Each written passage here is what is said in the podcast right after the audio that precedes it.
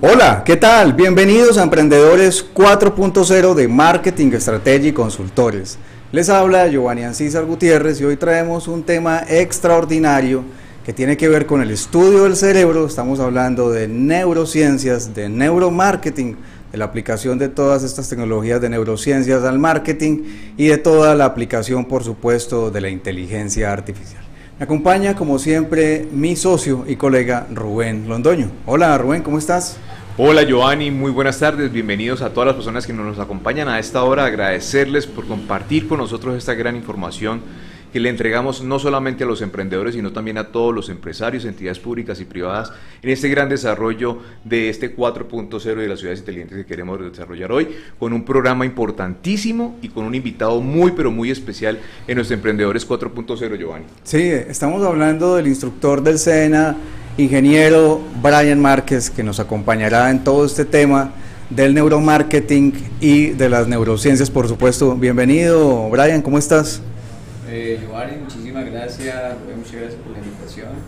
Eh, para nosotros pues, es un gran placer estar aquí contando un poco de lo que hacemos en escena, de lo que hacemos, lo que hemos avanzado también, porque de cierta manera pues esto ha sido un gran esfuerzo de parte de la institución, de parte de los coordinadores académicos, de parte de todos los aprendices que han estado como en pie de lucha del proceso de investigación que se ha llevado a cabo en el centro y no solo del, proceso de investigación, sino del crecimiento de las instalaciones, todo el tema eh, de mejora de las, de las aulas para que los aprendices, en cierta manera, eh, diría yo que practiquen de una forma más directa todo lo que se desarrolla en las empresas. Sí, fantástico.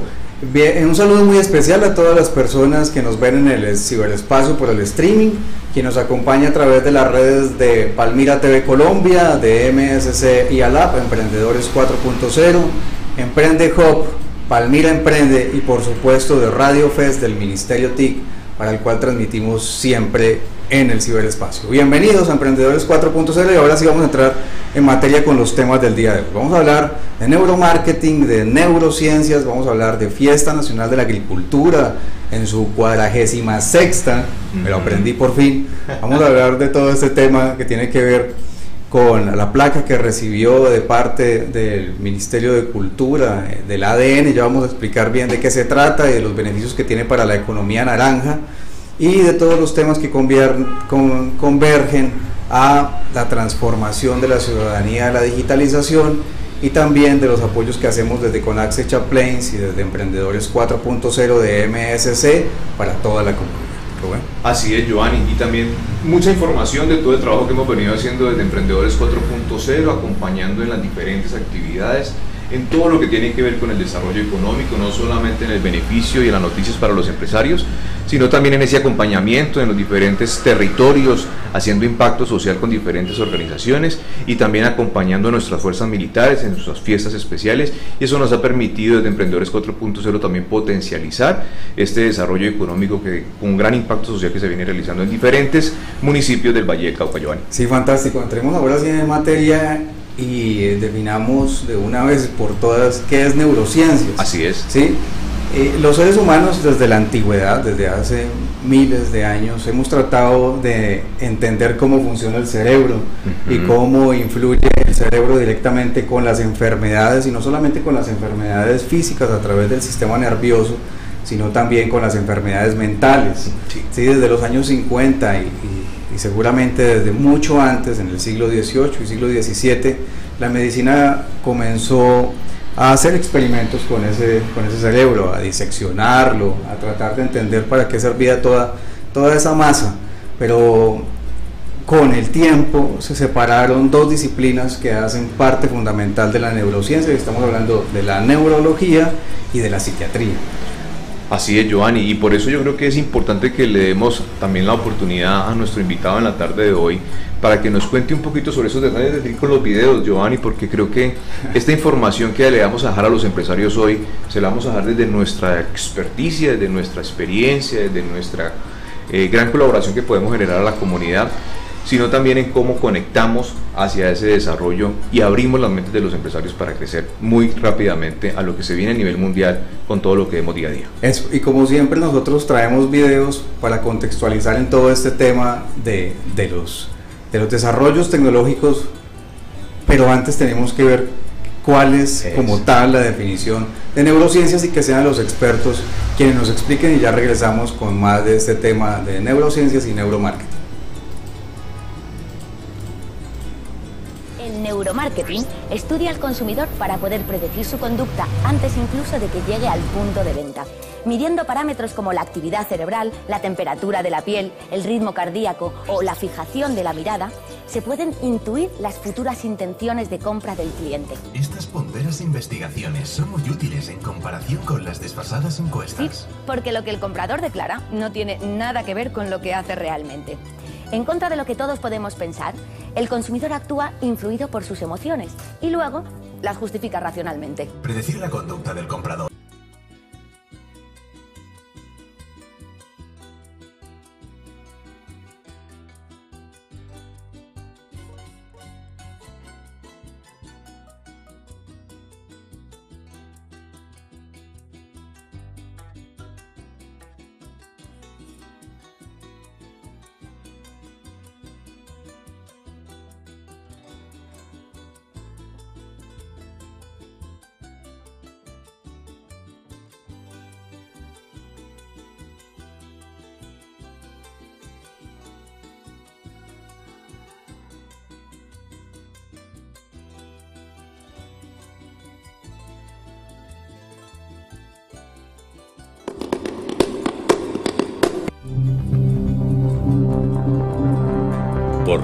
compramos lo que compramos?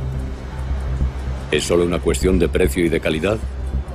¿Basamos nuestras decisiones de compra únicamente en consideraciones racionales? Los expertos de marketing se fijan cada vez más en nuestros patrones de conducta subconscientes, sobre todo en tiempos de dificultades económicas. La batalla por capturar los sentidos ha comenzado. Los consumidores tenemos difícil elección. Los productos son cada vez más parecidos. Los seductores ocultos están dirigidos a nuestros sentidos. Al tacto, a la vista, al olfato y al oído. Por regla general todo esto sucede a puertas cerradas. Rara vez se habla del marketing sutil. Pero estamos a punto de echar un vistazo entre bastidores para conocer más de cerca a los seductores ocultos. ¿Cómo se crea el olor de un hotel?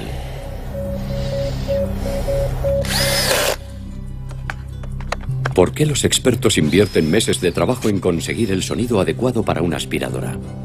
¿Y quién habría pensado hace un par de años que ahora estaríamos comprando coches caros de color blanco? Lo cierto es que esta tendencia ha sido preparada con varios años de antelación. La casualidad pertenece al pasado. Hoy prima el poder calculado del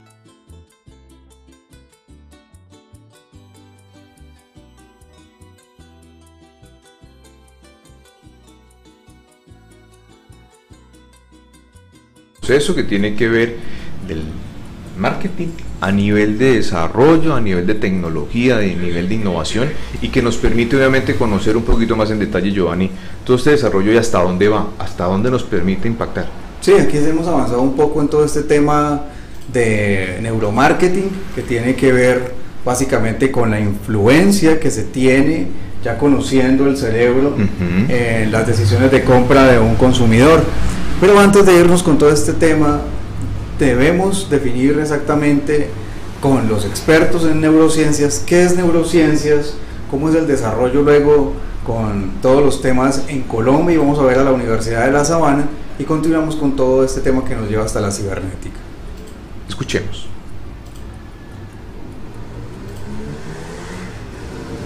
Nada, tenemos problemas técnicos con el video.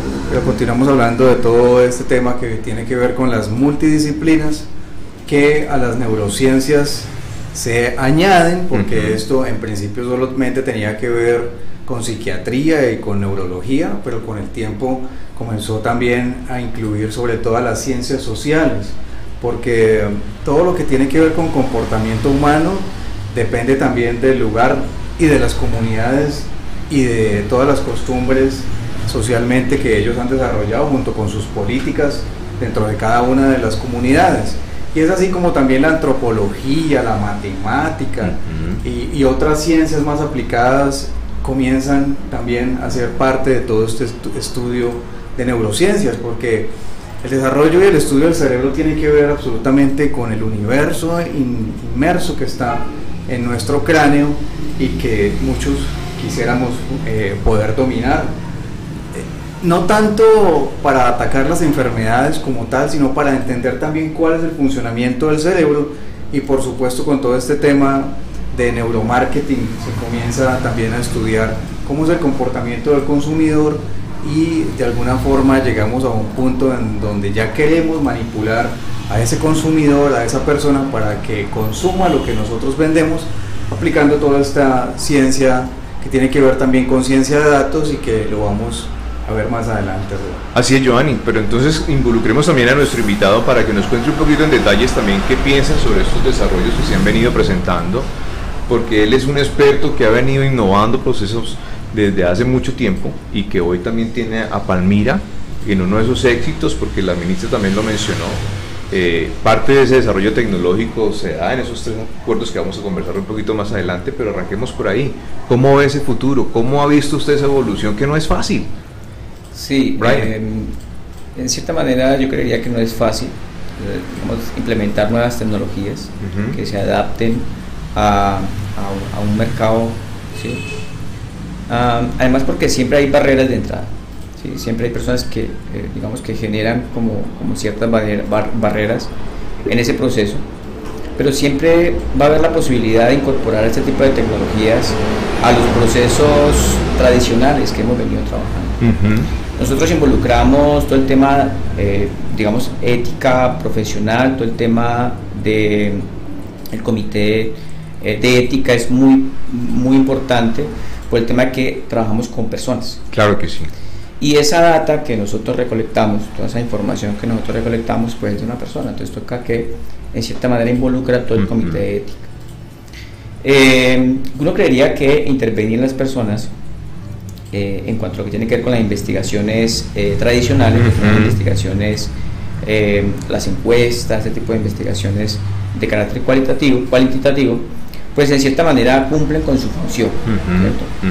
Este tipo de investigaciones van un poco más allá, son de carácter cualitativo, porque son de manera intrínseca, es decir, es recolectar la información de la persona, pero desde lo que piensa o lo que hace. Entonces, de cierta manera, no creería que no miente. O sea, es decir, ella, si ella me dice que, en cierta manera, o la persona me dice que selecciona un producto por ciertas características, pues no tengo que esperar a que ella me lo diga, sino que yo ya sé automáticamente por qué fue que lo seleccionó. Entonces muchos de los indicadores que me generan ese tipo de tecnologías, como son ondas cerebrales, eh, visualizaciones, dilataciones pupilares, eh, respuesta galvánica, digamos que la respuesta galvánica eh, de cierta manera es como la energía que pasa por la piel. De acuerdo. Como cuando Amparo Lizarra dice me dice. Ajá, ajá. Entonces, de cierta manera, una actividad física que genera el cuerpo. Como que genera el cuerpo. Entonces, todo eso se convierte en métrica. Nosotros somos, en cierta manera, personas que en cierta manera generamos todo el tiempo datos. Datos. Datos, datos, datos, datos. Lo que hay que hacer básicamente es cómo interpretar esos datos, ¿cierto? Es, digamos que ahí está, digamos, toda la, la, toda la data, exacto. como toda la analítica de datos, de cómo se interpretan esos datos y qué me dicen esos datos. Una persona suda, pero sea que, ¿será que tiene calor? ¿O será que está nerviosa? Entonces hay que conocer esa data. La dilatación pupilar funciona mucho. Sí, sí. La dilatación pupilar nosotros dilatamos la pupila o los datos que en cierta manera hemos recolectado. Em, nos han arrojado dilataciones pupilares entre 3, el, diámetro de la pupila, ya entre 3 milímetros y 7 milímetros máximo. Oh, siempre. Entonces, esa, ese movimiento del ojo tiene que decirme algo, o sea, tiene que darme una información. De acuerdo. ¿sí? Entonces, em, por ejemplo, puede ser que sea directamente proporcional la dilatación pupilar a la selección del producto. Sí, sí, sí. Nosotros, en, digamos, dentro de las métricas que nosotros manejamos, eh, le hemos denominado excitación emocional. Ya. Como un indicador clave de rendimiento. De acuerdo. Y no solamente, pues, eh, digamos, puede ser la dilatación, sino que puede estar unida al tiempo de exposición, que es otra métrica que me arroja la tecnología. Totalmente de acuerdo. Y esas son las ventajas que nos permite entonces la tecnología. Y creo que eh, lo hemos hablado aquí mucho en Emprendedores 4.0 cuando cuando hablamos de tecnología, cuando hablamos de innovación, que todo lo tenemos en nuestro celular, que toda la data está allí, más las personas que vienen, andan con su, con su reloj watch, pues que les permite tener la métrica de lo que estamos hablando ahorita, dónde se movió, qué hizo, cuántos pasos dio, toda la información métrica que el cuerpo te genera y obviamente hasta hoy hasta los movimientos. exactamente. Entonces esto nos permite mejorar salud mejorar tecnologías mejorar tiempos. ¿qué nos mejora Mire, curiosamente eh, curiosamente, el celular, hace poco, eh, en una investigación que se hizo en Suecia, eh, nosotros pues tenemos contacto, recordando pues que este tipo de tecnología es sueca. Sí, sí. Y la mayor capacitación que nos han dado es en inglés. Y ha sido desde Suecia, ha sido desde Chile, sí, nos han dado como esa capacitación. Hace poco veíamos nosotros dentro de esos estudios que hacíamos, evidentemente pues esas capacitaciones son virtuales, ¿no? Sí, sí, sí, sí. veíamos cómo eh, se está identificando previamente si una persona va a sufrir de Alzheimer con el movimiento del celular. Es decir, la persona va caminando y se supone que va haciendo este movimiento. O sea, si la tiene en el bolsillo, va haciendo un movimiento. Si el movimiento cambia, probablemente en un futuro la persona va a tener problemas de Alzheimer. O sea que te ayuda a prevenir. Claro. Entonces, pero ¿dónde está la data? En el celular. El celular. Como el movimiento oscilatorio del celular puede darme información de cómo, qué es lo que va a pasar con esa persona futura. Todo nos conecta, Giovanni. Sí, fantástico todo este tema. Y es hacia allá, hacia donde tiende todos estos temas que ya le hemos visto aquí en Emprendedores 4.0.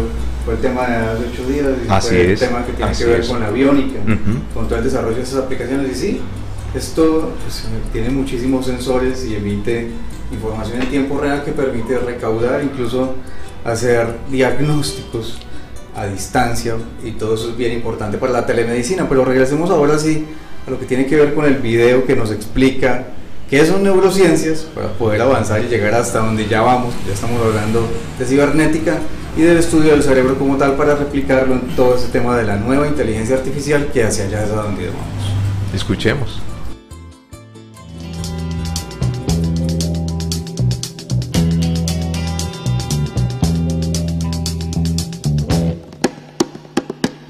Las neurociencias no incluyen solo la enfermedad, sino incluyen cómo funciona el cerebro. El saber cómo funciona nos va a dar la pista y la pauta para entender mecanismos que se pueden aplicar en lo terapéutico. El cerebro es el órgano más complejo del cuerpo humano.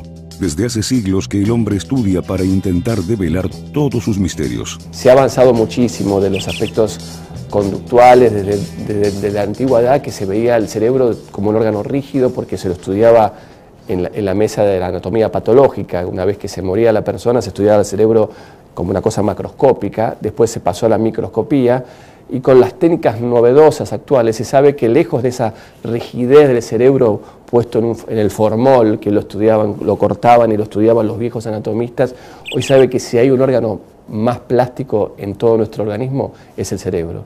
Nuestro cerebro es el órgano más plástico de toda nuestra estructura porque está en constante cambio y constantemente adaptándose al medio ambiente que lo rodea. Uno de los mayores hitos en el estudio del cerebro fue el nacimiento en la década del 60 de un nuevo concepto, el de neurociencias. Cuando hablamos de neurociencias generalmente hablamos de las ciencias que tienen como objeto estudiar el origen, la biología, la anatomía y el funcionamiento del cerebro.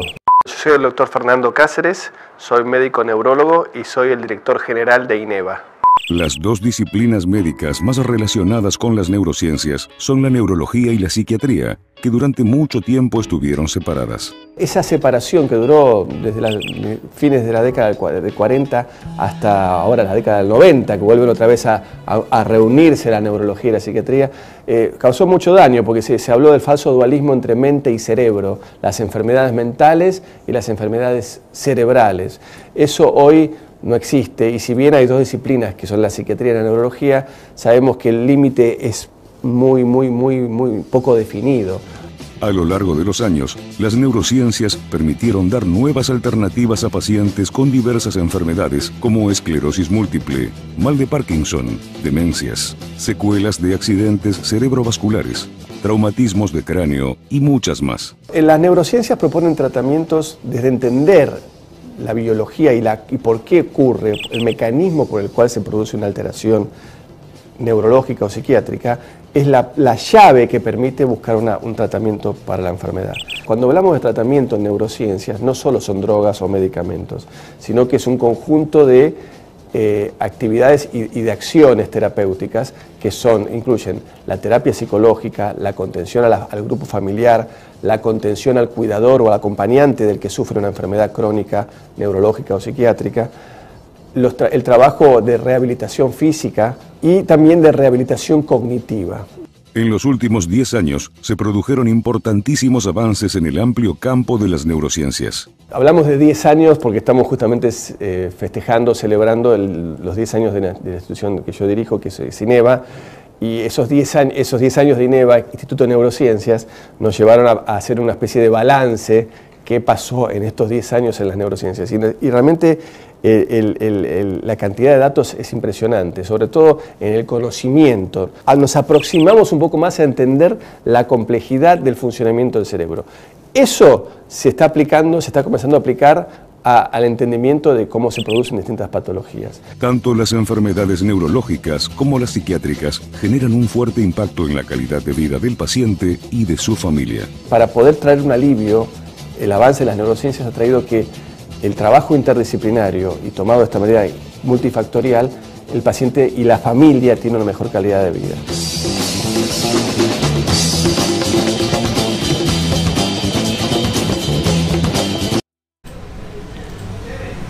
Bueno, aquí ya estábamos contextualizando todo este tema de neurociencias, como lo dije en un principio, tiene que ver con las ciencias que se aplican a la neurología y a la psiquiatría, pero vemos también como otras ciencias tienen que ver mucho con todo el comportamiento a nivel cultural, social, emocional, porque hacia allá va todo este tema del neuromarketing, es el estudio de las emociones, y también cómo afectan esas emociones en el comportamiento del cuerpo humano como tal, en su biología, incluso en las enfermedades que se generan a partir de pensamientos negativos. Claro. Sí, esto es un mundo supremamente complejo, este es el oráculo del que, del que el ser humano quiere entrar, de entender cómo funciona el cerebro como tal, y hacia allá va y vemos unas investigaciones que se vienen haciendo aquí en Colombia que también son muy avanzadas e importantes para el mundo, Rubén. Así es, Giovanni, y por eso creo que eh, es importante indicar todo esto, cómo mejorar el proceso de salud, ¿sí? Cómo mejora, previene, lo conversábamos ahora con Brian, es cómo esto poco a poco nos va a indicar a mejorar los proyectos de salud, no solamente en las ciudades, municipios, regiones, sino a nivel de país, a nivel de mundos. No es la única pandemia que vamos a tener, vamos a tener muchas otras adicionales que van a seguir llegando y tenemos que estar preparados tecnológicamente para este tipo de situaciones. Y qué importante, Giovanni, que vamos a ver este próximo video para saber qué está pasando con nuestro país, cuál es el comportamiento en Colombia versus este proceso que se está realizando a través de estos grandes temas. Desde la Universidad de los Andes se viene haciendo eh, un estudio bien importante de desarrollo para Latinoamérica en todo el tema de neurociencias que nos ponen arriba en desarrollo y en innovación creativa en todo el tema que compete no solamente al tema científico, biológico y de salud, sino también a la aplicación de todos estos, estos temas a la computación cuántica, a la computación actual y a todo el tema de neurociencias. Escuchemos.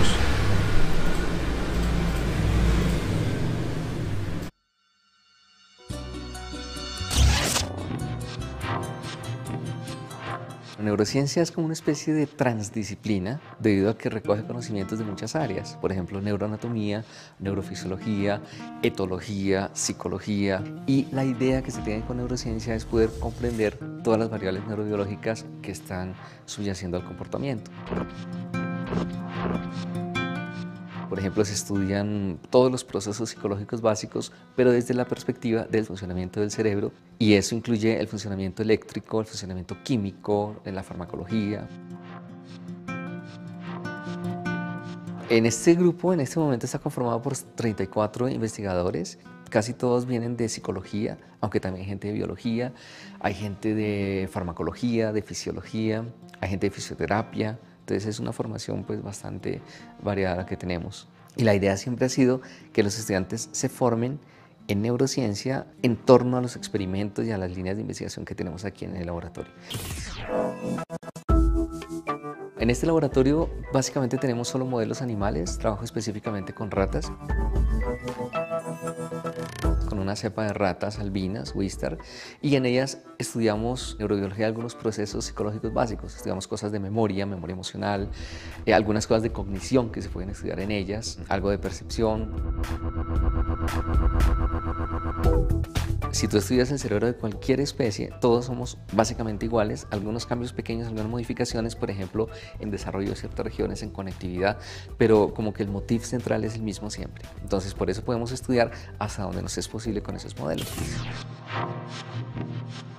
La rata tiene una memoria que es muy similar a la nuestra en cuanto a formación, en cuanto a la consolidación, la evocación, de tal forma que uno puede en ese modelo estudiar los mecanismos fundamentales. Tenemos, por ejemplo, pruebas específicas para ansiedad, algunas para miedo, para aprendizaje. Hay un test que es específico para ver ansiedad, que es el laberinto en cruz elevado.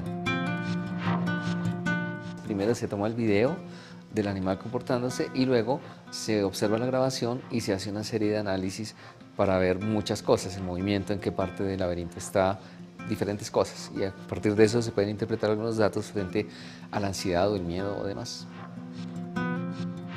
Pues nosotros tenemos una serie de proyectos y una serie de cosas, algunas muy ambiciosas, pero en últimas estamos trabajando entre todos para eso. Y la idea pues es más o menos como lograr ser un referente en neurociencia comportamental, no solamente acá, sino pues digamos a nivel Latinoamérica, sería una de las cosas más importantes que tengo seguridad vamos a lograr dentro de poco tiempo, si seguimos al paso que vamos.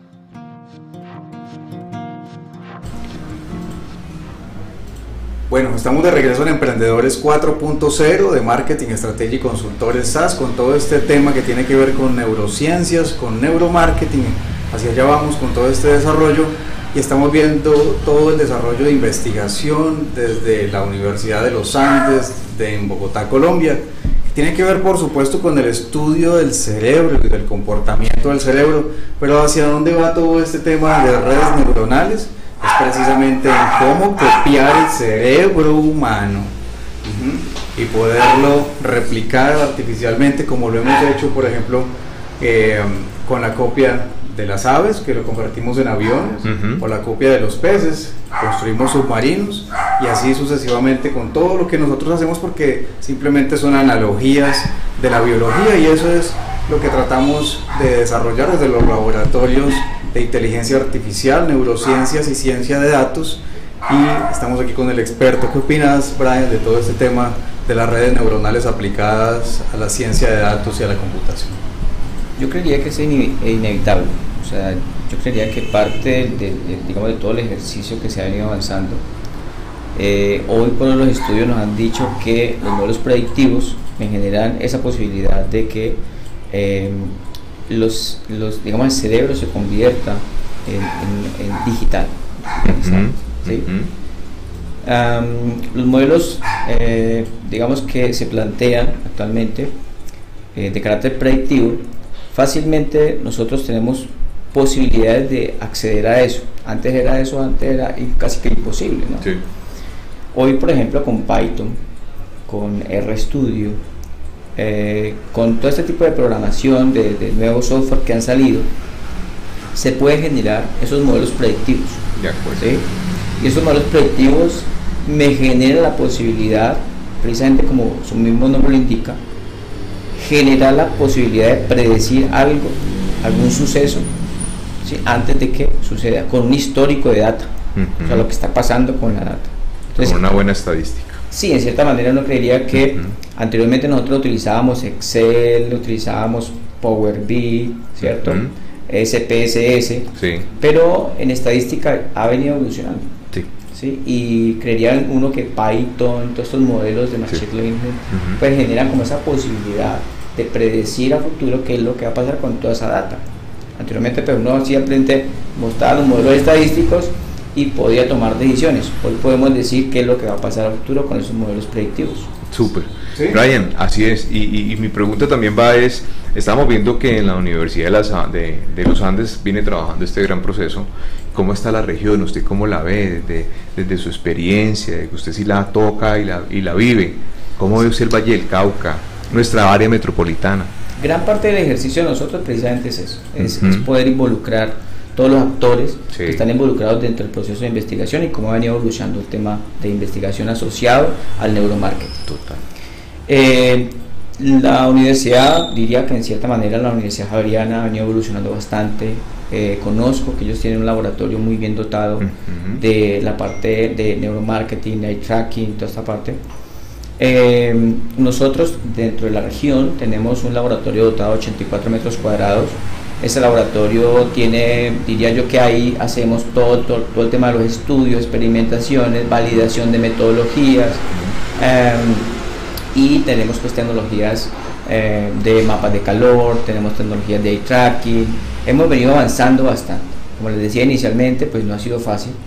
No ha sido fácil porque en cierta manera eso genera, eso se necesita recursos para eso. No, y, y, no solamente recursos, sino que muchas veces los líderes también conozcan y entiendan de qué se trata este gran proceso, de este gran cambio que viene generando a nivel mundial todo el desarrollo de todo lo que tiene que ver con, con economías, con empresas, con desarrollos tecnológicos, con ya visitar o vivir en otros, en otros planetas, o sea, estamos en otro contexto totalmente diferente y tenemos que apegarnos a, esa, a ese modelo de negocio porque si no tendemos a quedarnos por fuera del mercado, Giovanni. Claro, y esa es la obsesión del ser humano, es tratar de replicar el cerebro humano, pero multiplicado en inteligencia por millones. Así es. O sea, la capacidad que nosotros tenemos en la actualidad ya es superada por las computadoras modernas, ¿sí? Pero la capacidad y la emoción que manejan esas computadoras no existe. y es hacia allá donde todo este tema de las neurociencias va y es lo que vamos a explicar con todo el tema de redes neuronales en el próximo video que les vamos a enseñar para que entendamos muchísimo mejor todo lo que tiene que ver con redes neuronales, porque esta es la nueva inteligencia artificial y les vamos a mostrar un androide simulado de lo que viene con todo este tema de redes neuronales. Mucha atención. Este es el gusano microscópico Kenorhabditis elegans. Su cerebro está compuesto por solo 300 neuronas y un total de 7.000 conexiones. Pese a ello, hemos tardado varias décadas en descifrar su conectoma. En el cerebro humano, las cifras no tienen nada que ver. 100.000 millones de neuronas y 1.000 billones de conexiones. Aún no conocemos el conectoma humano. Con los métodos empleados con el gusano, dice Sebastián Seung, se necesitaría un millón de años para reconstruir solo una parte de cerebro tan pequeña como la cabeza de un alfiler. Claro que la ciencia avanza cada vez más rápido, y lo que era alta tecnología en los 90 ahora ha quedado obsoleto. Las más modernas supercomputadoras ya disponen de programas de inteligencia artificial capaces de mapear las neuronas una a una, generando reconstrucciones de materia gris en 3D increíblemente detalladas. Algunos confían en que en pocos años ese milímetro cúbico de conectoma ansiado podrá ser por fin perfectamente simulado en una pantalla de ordenador. Entonces podremos entender con todo detalle cómo se conectan las neuronas entre sí y, en definitiva, entender cómo somos. Porque esos millones de kilómetros de cableado nervioso enrollados dentro de tu cráneo contienen toda la información necesaria para que tú seas tú y no seas nadie más. El conectoma es una estructura viva que cambia por dentro con la experiencia con lo que hacemos en nuestro día a día, crece, se expande y permite que aprendas algo nuevo a cada instante. Tú siempre eres tú, pero al mismo tiempo nunca eres igual.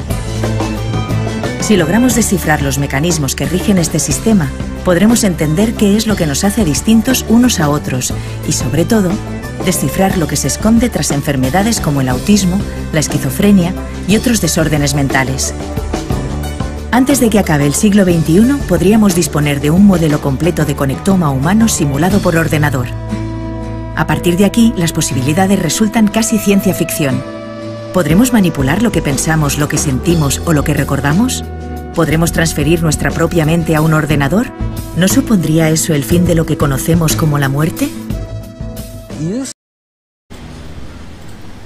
Bueno, aquí estamos viendo entonces cómo todo el desarrollo de las neurociencias han permitido que nosotros en electrónica, con aplicación de inteligencia artificial en todos nuestros computadores laptops, incluso el computador que tenemos en el bolsillo, podamos desarrollar todas estas tecnologías que permiten hacer análisis de nosotros en tiempo real, eh, precisamente con aplicación de la inteligencia artificial. Pero ¿qué se viene con todo este tema de redes neuronales aplicadas a las máquinas? Porque ya lo estamos haciendo, estamos hablando de Machine Learning, de las máquinas aprenden. ¿Qué opinas de todo este tema de Machine Learning, Brian? Eh, como lo hablamos ahora, pues finalmente hoy por hoy vemos como la, la gran mayoría de la, de la data eh, debe ser procesada.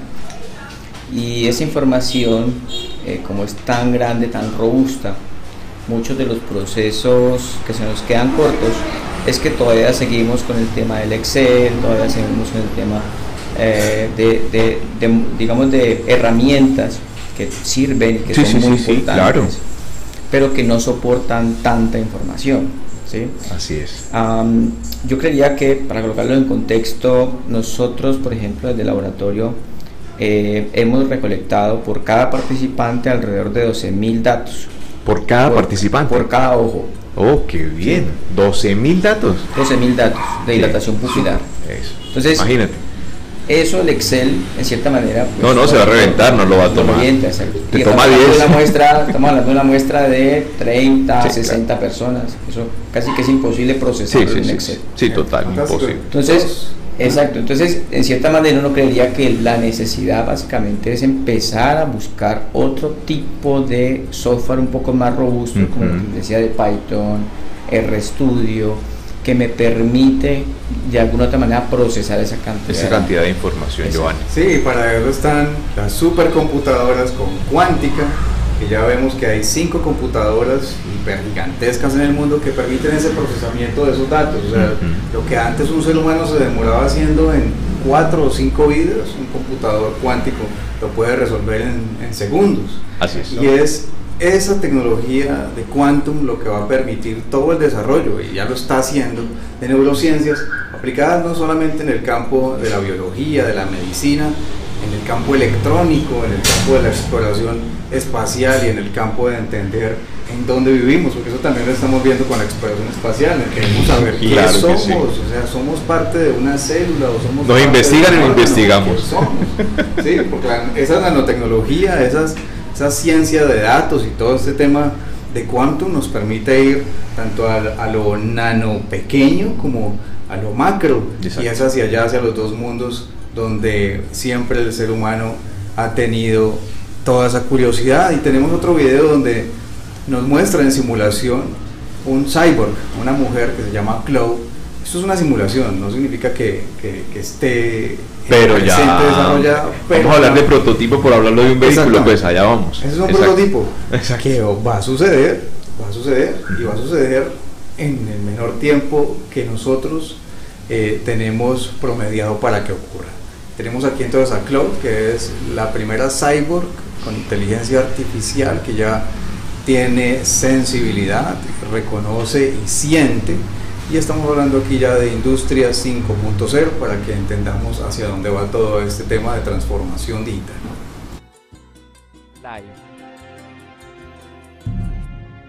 Para empezar, ¿cómo debería llamarte? Soy Chloe. ¿Y tú cómo te llamas? Oh, uh, John. Me llamo John. Es un placer, John. ¿Podrías hablarnos un poco sobre ti y lo que puedes hacer, Chloe? Por supuesto, soy el primer asistente personal creado por Cyberlife. Me ocupo de trabajos domésticos como cocinar, tareas del hogar o gestionar tu agenda, por ejemplo. Hmm. Y tengo entendido que eres el primer androide que ha superado el test de Turing. ¿Podrías contarnos un poco más sobre eso? En realidad no hice gran cosa, ¿sabes? Solo hablé con algunos humanos para ver si podían notar la diferencia entre una persona real y yo. Fue una experiencia muy interesante. Pero esta es la primera vez en la historia que el hombre ha creado una máquina más inteligente que él mismo. Dicen que tu cerebro puede realizar varias miles de millones de millones de operaciones por segundo. ¿Es eso cierto? Totalmente. Pero si existo es gracias a la inteligencia de los humanos que me diseñaron. En fin, ellos tienen algo que yo nunca podré tener. ¿De verdad? ¿Y qué es? Un alma.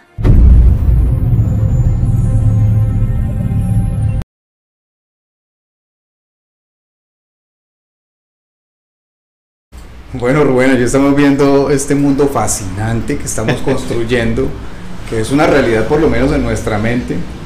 Y que, no, y que para allá vamos. Lo hemos venido diciendo en muchos programas aquí en Emprendedores 4.0 que para allá vamos y tenemos que estar preparados. Por eso la importancia de que nosotros de Emprendedores 4.0 y de las diferentes organizaciones podamos identificar y darle de entender a todos los líderes de nuestras organizaciones, a todos los empresarios, a la empresa privada, a la pública, a los que nos gobiernan. Estamos urgidos de todo este tipo de desarrollos, el talento humano lo tenemos, hay muchas capacidades, falta mucha formación para poder inyectar mucho más amplio este proyecto, porque Colombia es, eh, presidente lo ha hecho en varias ocasiones, tenemos muchos potenciales Todavía algunos dicen que estamos muy débiles, yo pienso que sí estamos débiles, pero si nos unimos a formar, si nos unimos a trabajar, si le damos la importancia a estos grandes desarrollos que están haciendo en las otras economías desarrolladas, nosotros somos un apalancamiento de ese desarrollo. Posiblemente no hagamos un cyborg hoy, pero si apalancamos vamos a aprender de las otras economías para poder proceder de la forma más rápida, porque el talento humano está, el recurso está, la tecnología la tenemos, tenemos cómo adquirirla y es como hacerle entender a los empresarios y a quienes lo lideran de que tenemos que fomentarnos hacia ese gran desarrollo, Giovanni. Sí, es lo que hacemos desde MSC Marketing, Estrategia y Consultores SAS y es precisamente certificar su conocimiento en Industria 4.0. Necesitamos que los líderes de las organizaciones entiendan cuáles son las oportunidades que brinda la cuarta revolución industrial para que transforme las áreas de su organización y puedan ser competitivos en este nuevo orden digital de la tercera década del siglo XXI. Y para eso ahora sí vamos a entrar con todo el tema de neuromarketing. Tenemos aquí al experto en neuromarketing que nos va a definir qué es marketing así rápidamente y cómo se complementa rápidamente con todo este estudio de las neurociencias hasta convertirse en una ciencia aplicada de datos llamada neuromarketing. ¿Qué es neuromarketing? Y lo venimos hablando sí. y se escucha en todo lado. En todo lado. Bueno, yo creo que la, la palabra neuromarketing de pronto eh, ha venido siendo desdibujada, en cierta manera yo creería, yo creería que muchos hablan de neuromarketing, pero pocos aplican. en cierta manera no creería que partamos de una definición, eh, diría yo que dentro de la experiencia que hemos tenido, eh, partamos de que nosotros somos personas vivas que tenemos sensores. ¿sí? Y esos sensores no han sido canalizados o no han sido escudriñados. Así es. Entonces, de cierta manera, el humano como tal, esos sensores eh, todo el tiempo estamos exponiéndonos a ciertos estímulos, eh, como consumo, qué tipo de producto consumo, qué me llama la atención, y siempre quedan como las dudas de qué es lo que pasa con la persona y cómo se comporta la persona, cómo se comporta el humano. A partir de eso, uno creería que eh, lo que busca el neuromarketing es tomar todos esos sensores, ¿cierto? Darle una explicación lógica de cómo funciona y decirle al empresariado, decirle al empresario cómo se está comportando las personas y cómo toman decisiones.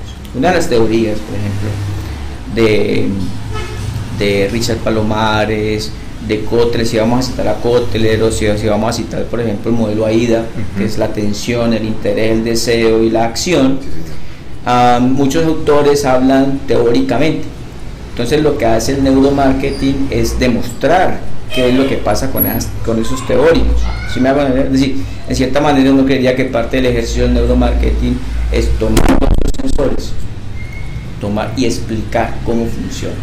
Por ejemplo, uno de los, de los hallazgos que encontramos nosotros dentro de los estudios que hemos realizado es que en cierta manera hay un orden lógico de compra.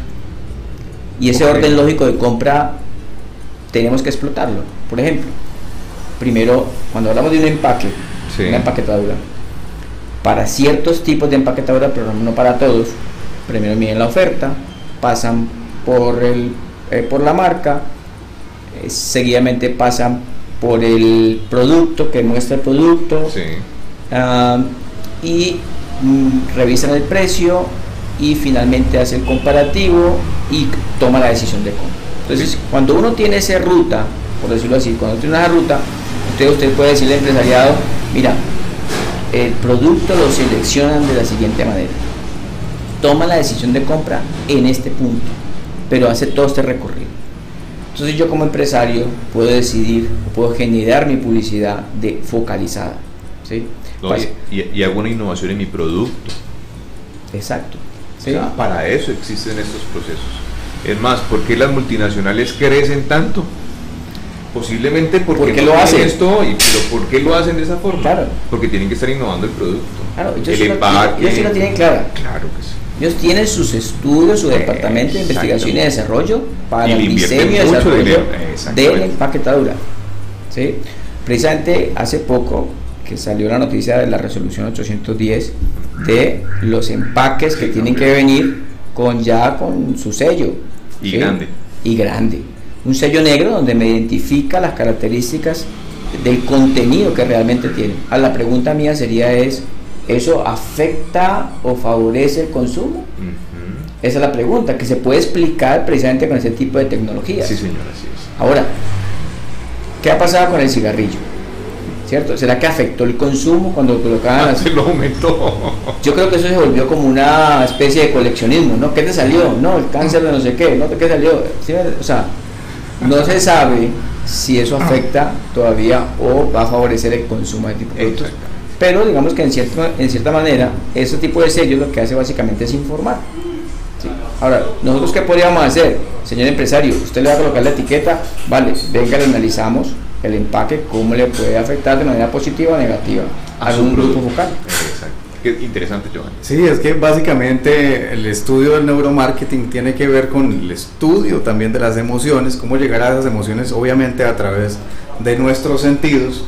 Sí, porque para cada producto o para cada marca o para cada servicio incluso se diseña desde el olor, desde el sabor, la forma, los colores que emplea y es muy distinto. es importante. Es muy distinto, incluso es mucho más complicado para el tema de los alimentos o por ejemplo para hacerle creer a las personas que el consumo de agua en botella es mucho más saludable que el consumo del agua del grifo, viendo que una botella de, de, supermercado cuesta 100 veces más de lo que me cuesta tomarme un vaso de agua y es hacia allá, hacia donde va todo el neuromarketing, también es hacia, hacia el tema de hacer creer cosas que posiblemente no son y es por eso que Fray nos hablaba de todo este tema ético porque parte de la ética y de la moral tiene que ver mm. con todo lo que venimos haciendo mal, porque todo ese tema de, por ejemplo, de las bebidas azucaradas, donde el enfoque pues del consumidor final son los niños y son obviamente los más afectados, y eso se ha convertido en una ley que en unos países es de obligatoriedad que también la etiqueta se ponga que es perjudicial para la salud. No, y se hacen otros trabajos totalmente diferenciales a como lo realizamos aquí en Colombia. Las leyes se han venido promocionando, se han venido ajustando. Ese es el trabajo que se tiene que realizar. Vuelvo si lo digo, si un empresario tiene que estar cambiando, y estamos hablando de, estamos hablando de un society 5.0 a nivel mundial y nosotros ni siquiera estamos en el 4.0, entonces tenemos que ponernos las pilas porque tenemos que saltar rápidamente a estos cambios tecnológicos y ajustar todos los sectores eh, económicos que tenemos que fomentar de una mejor manera, Giovanni, que nos permita crecer. Una de esas tecnologías es el eye tracking, es precisamente el laboratorio que lidera Brian Márquez en el Centro de Tecnología Industrial de Palmira, de Palmira en el SENA. Y vamos a ver primero, antes de meternos en materia con todo este tema de eye tracking, un video para que visualicemos cómo funciona toda esta tecnología de los lentes que permiten ver cuál es el recorrido que hacen los ojos y la atención que genera en cada uno de los objetos, colores, sabores y todo lo que está en el espacio. Vamos con el video y ya escuchemos. Sé que puede parecer ciencia ficción, pero está al alcance de la mano. Con unas gafas como estas, llamadas eye tracking, podemos analizar dónde miramos y ver qué atención prestamos a los productos. Este dispositivo permite explicar qué decisiones toma el comprador y por qué las toma. Hola Ángela, ¿dónde estamos? Pues sí, estamos en la segunda planta de Nexium, concretamente en nuestro laboratorio, lo que llamamos The Lab. Aquí invertimos mucho tiempo en desarrollar estudios de neuromarketing para nuestros clientes y utilizamos mucha tecnología diferente, pues, pero quizá la más impactante, la más interesante es la que llevas puestas, las gafas de eye tracking. ¿Para qué sirve el eye tracking? Pues eye tracking, como su propio nombre indica, es una tecnología que nos permite ver el seguimiento ocular de la persona que lleva las gafas puestas. ¿Para qué utilizamos esta tecnología? Pues para saber dónde miras, por ejemplo, en un establecimiento y ver cómo estás tomando las decisiones de compra. Entonces, ¿eso significa que todo lo que yo mire con estas gafas queda reflejado en un ordenador? Absolutamente, con total precisión. Lo único que necesito es calibrarte la mirada y que la gafa detecte tu pupila. Con un sencillo procedimiento en el que tú tienes que mirar este dispositivo infrarrojo, el cristal detecta tu pupila y a partir de ahí vamos a conseguir conocer cuál es tu recorrido visual, tu patrón visual con una precisión milimétrica.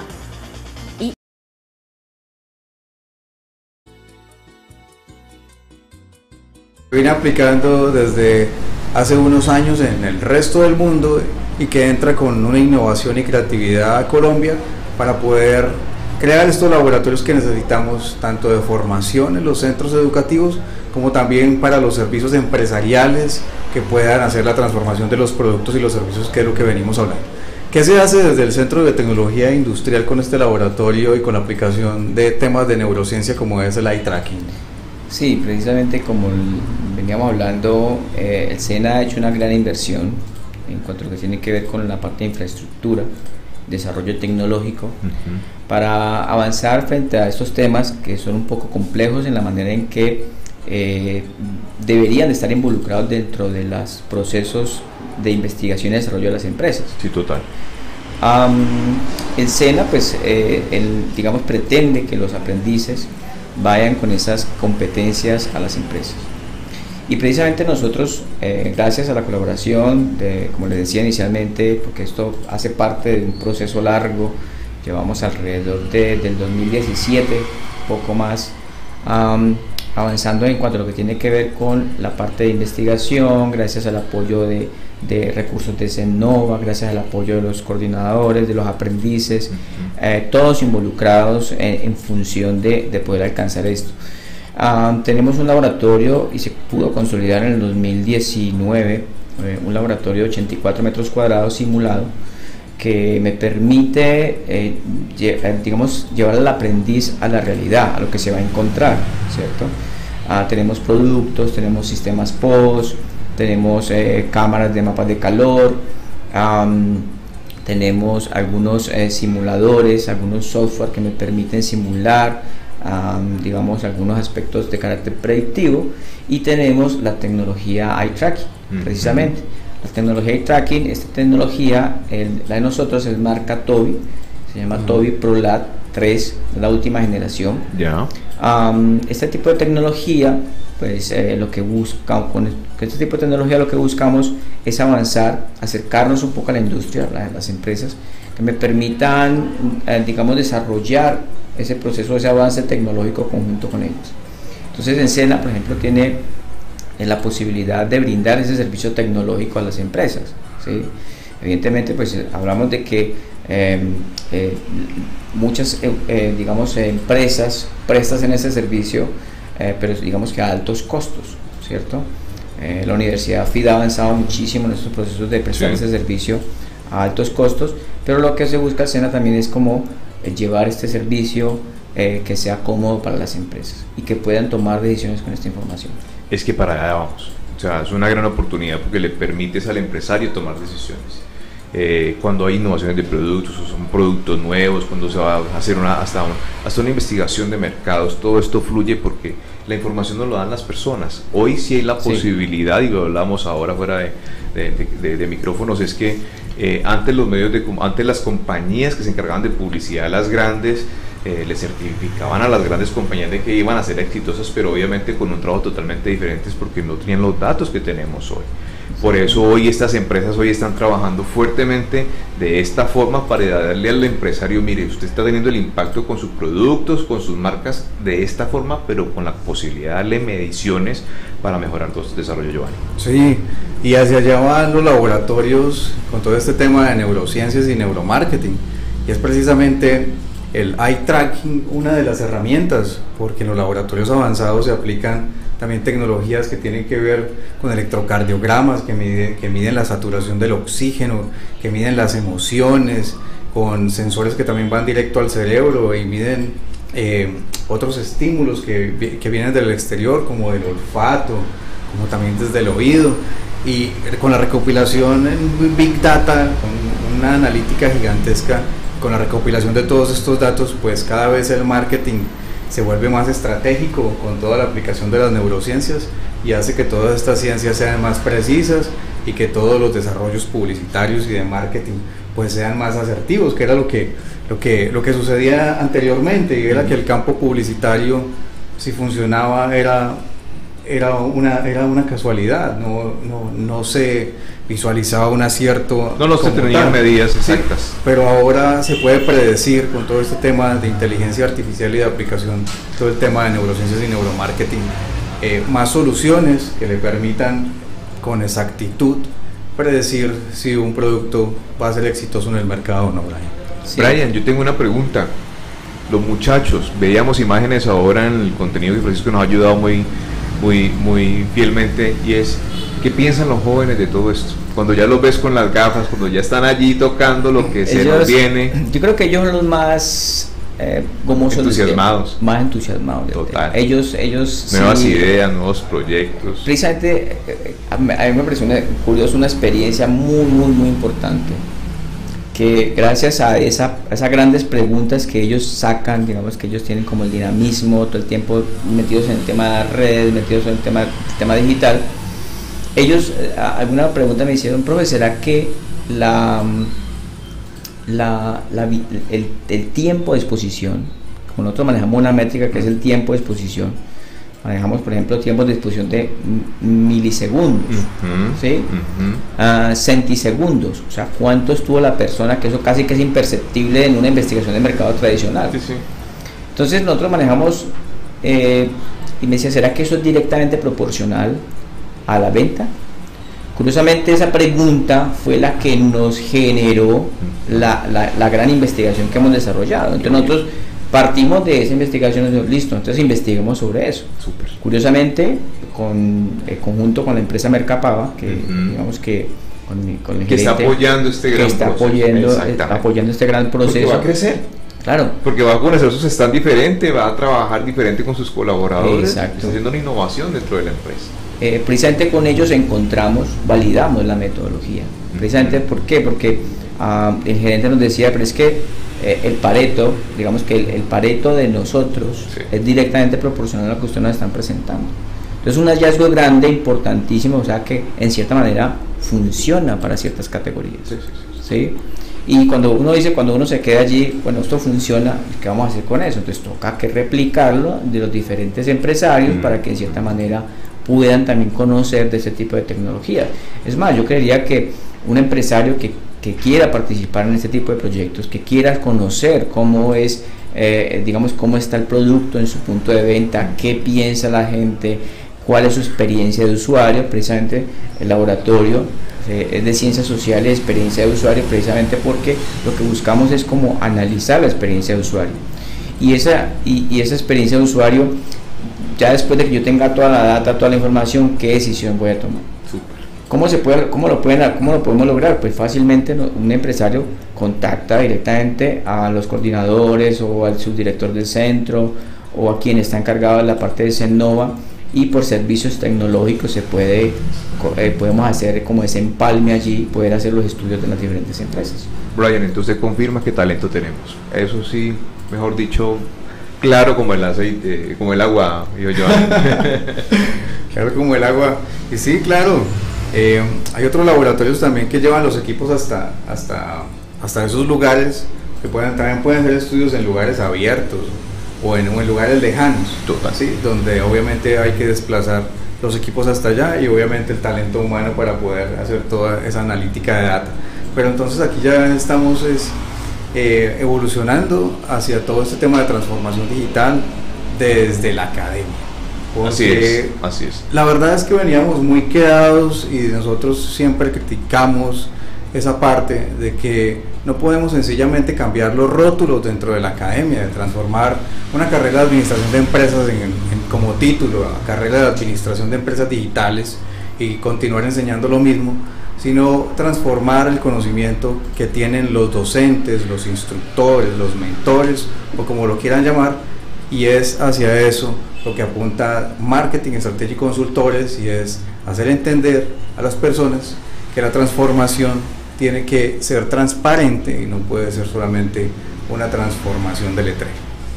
Y metiéndonos un poco en todo ese tema que tiene que ver con Palmira, estuvimos acompañando también unos temas de transformación en las leyes que tienen que ver con el, el, trabajo y la salud eh, industrial en las empresas y también ese, ese responsabilidad que no solamente tienen las empresas con el sistema de salud y seguridad en el trabajo, sino también las personas que laboran allí. Porque a veces se entregan eh, las herramientas de protección personal, pero los trabajadores no la usan.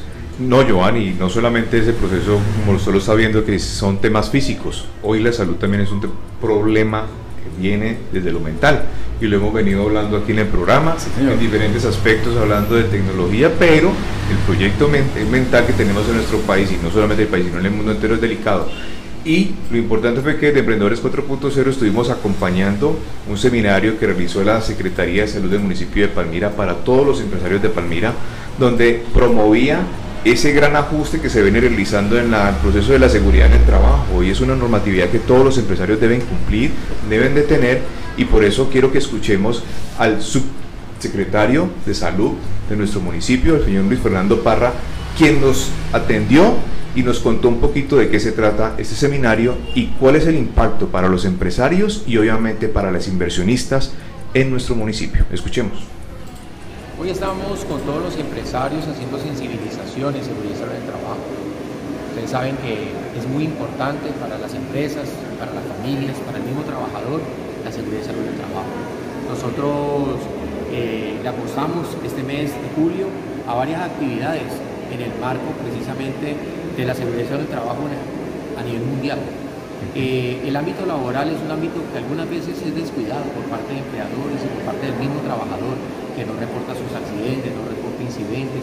Hoy se ha dado unas pautas claras a través de cómo, se ha, cómo de pronto el sistema de vigilancia epidemiológica impacta en la productividad y en el bienestar del trabajador. También hablamos de cáncer ocupacional, que es uno de los principales cánceres, el primero, en eh, afectar a nuestros trabajadores. Se vieron las causas, la mortalidad, la forma de pronto de que se ha comportado a nivel mundial y eh, tenemos claro que no solamente es el cáncer, sino otras enfermedades como la salud mental y demás que han venido afectando a los trabajadores a lo largo de la historia. Un gran importante trabajo para que los empresarios también tengan en cuenta de que Palmira es un territorio saludable y que debemos cuidar de él. El COVID y las amenazas que tienen a nivel mundial, pues tenemos que estar muy atentos. Claro que sí. Eh, Palmira como territorio saludable le debe apuntar a todo, el trabajo, el ámbito de, de la educación, en el ámbito familiar, en el ámbito de esparcimiento. Entonces, esta es simplemente un punto más que debemos nosotros tener eh, como ruta eh, para poder hacer de Palmira ese territorio saludable que tanto queremos. Secretario, Dios le bendiga y unas palabras finales a los palmiranos para que sigamos trabajando en conjunto y seamos esa Palmira saludable. Pues primero que todo invitarlos a que se sumen a estos espacios que hay de conocimiento, espacios de pronto de, de sensibilización eh, en los entornos eh, saludables, no solamente como dije ahorita el ámbito laboral, sino todos los demás eh, aristas que tiene la salud. invitar también a las personas a que esos riesgos de pronto que tienen dentro del trabajo y dentro de pronto su, la escuela donde, donde estudia su hijo y diferentes, hasta la misma calle, cuando nosotros andamos de peatones en la calle y todo, podamos de pronto prevenirlo. ¿Y cómo lo prevenimos? entonces tenemos que informar, informar sobre lo que estamos encontrando como un riesgo potencial. Y la Secretaría de Salud siempre acorde a estos desarrollos, juntándose con la empresa privada. Yo lo bendiga. Claro que sí. Muchas gracias.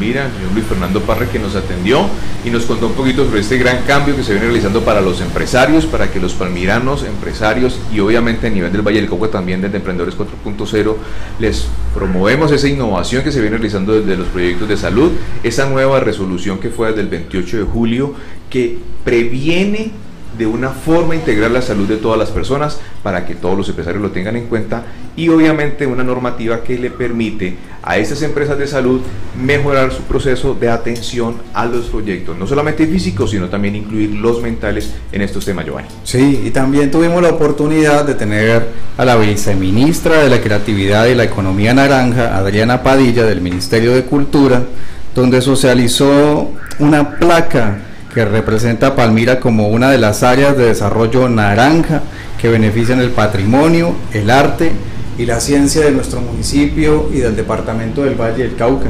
Así es, Giovanni, con una excelente noticia para los palmiranos y para los empresarios de todo lo que tenga que ver con economía creativa. Porque posiblemente ahorita le cambien el nombre. Ayer lo explicaba que fue por un tema de marketing que se escogió un color pero que definitivamente estos temas creativos hoy lo vimos en el programa, de eso se trata. Palmira TV es un programa de contenidos de economía creativa, los medios de comunicación son economía creativa, el cine, el teatro, la danza, el arte, la cultura siguen siendo economía creativa. Entonces escuchemos a la ministra quien nos tiene excelentes noticias para los palmiranos.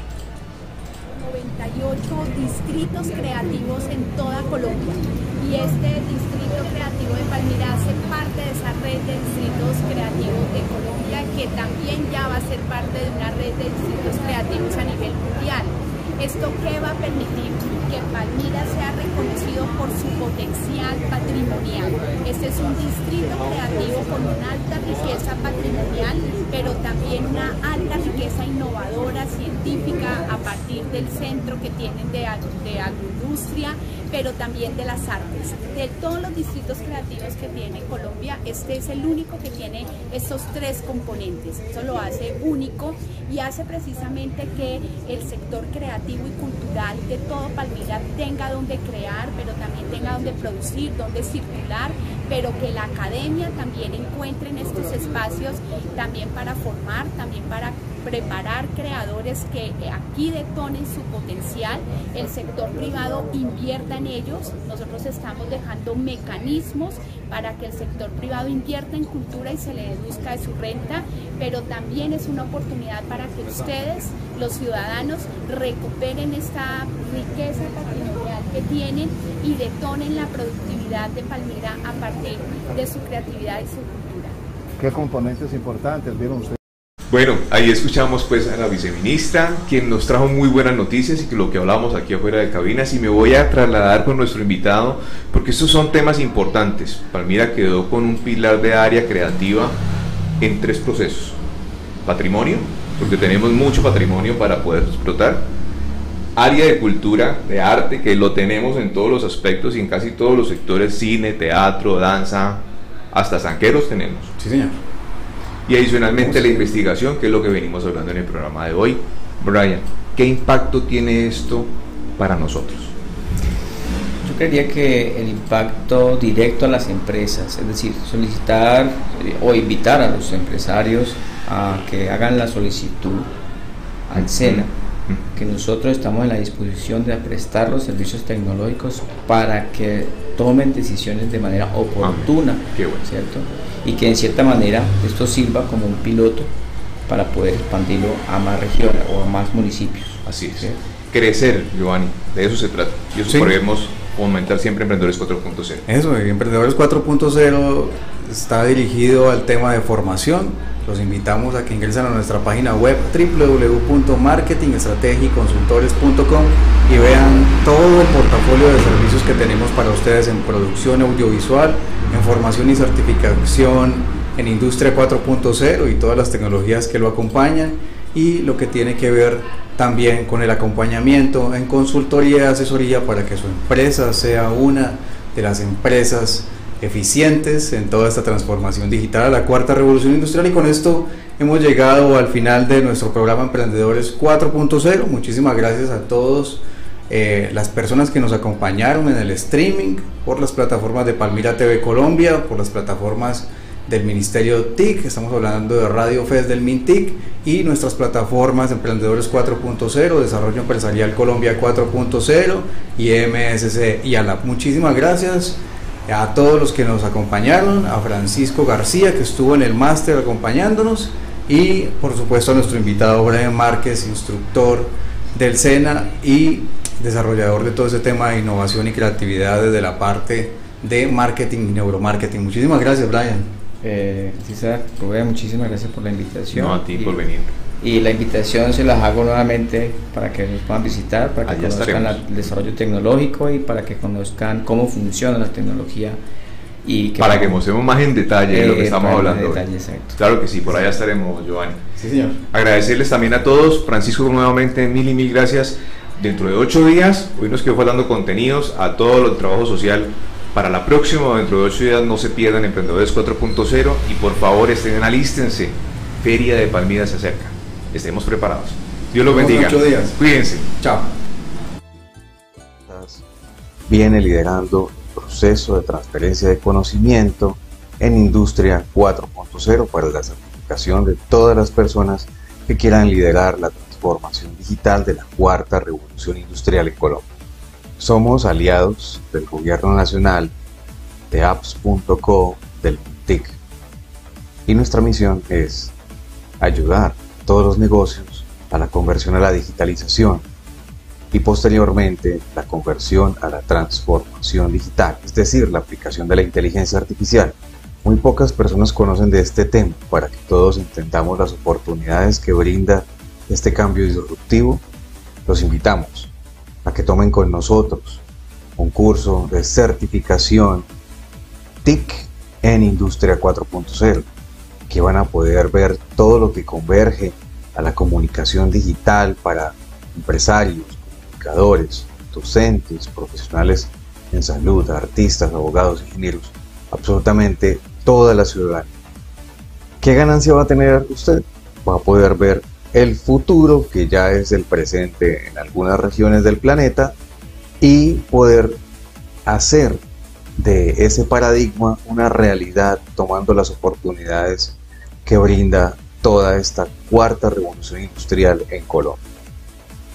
Los invitamos a que se inscriban a este taller seminario con MSC y ALAB, Laboratorio de Inteligencia Artificial, Neurociencias y Ciencia de Datos, y pueda certificar su conocimiento en Industria 4.0.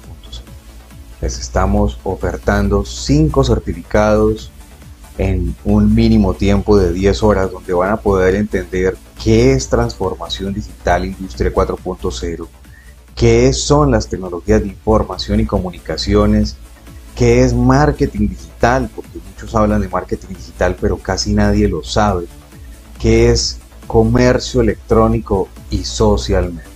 Todo esto obviamente acompañado de un gran certificado en la administración TIC de los negocios, en la transformación digital Colombia 4.0. La inscripción es gratuita. Nos encuentran en www.marketingstrategiconsultores.com. Los cupos son limitados y toda la capacitación, toda la conferencia es a través de los medios digitales. No son grabaciones, no son cursos con grabaciones. Estamos hablando de teleeducación. Inscríbanse www.marketingstrategiconsultores.sas. Bienvenidos a la transformación digital.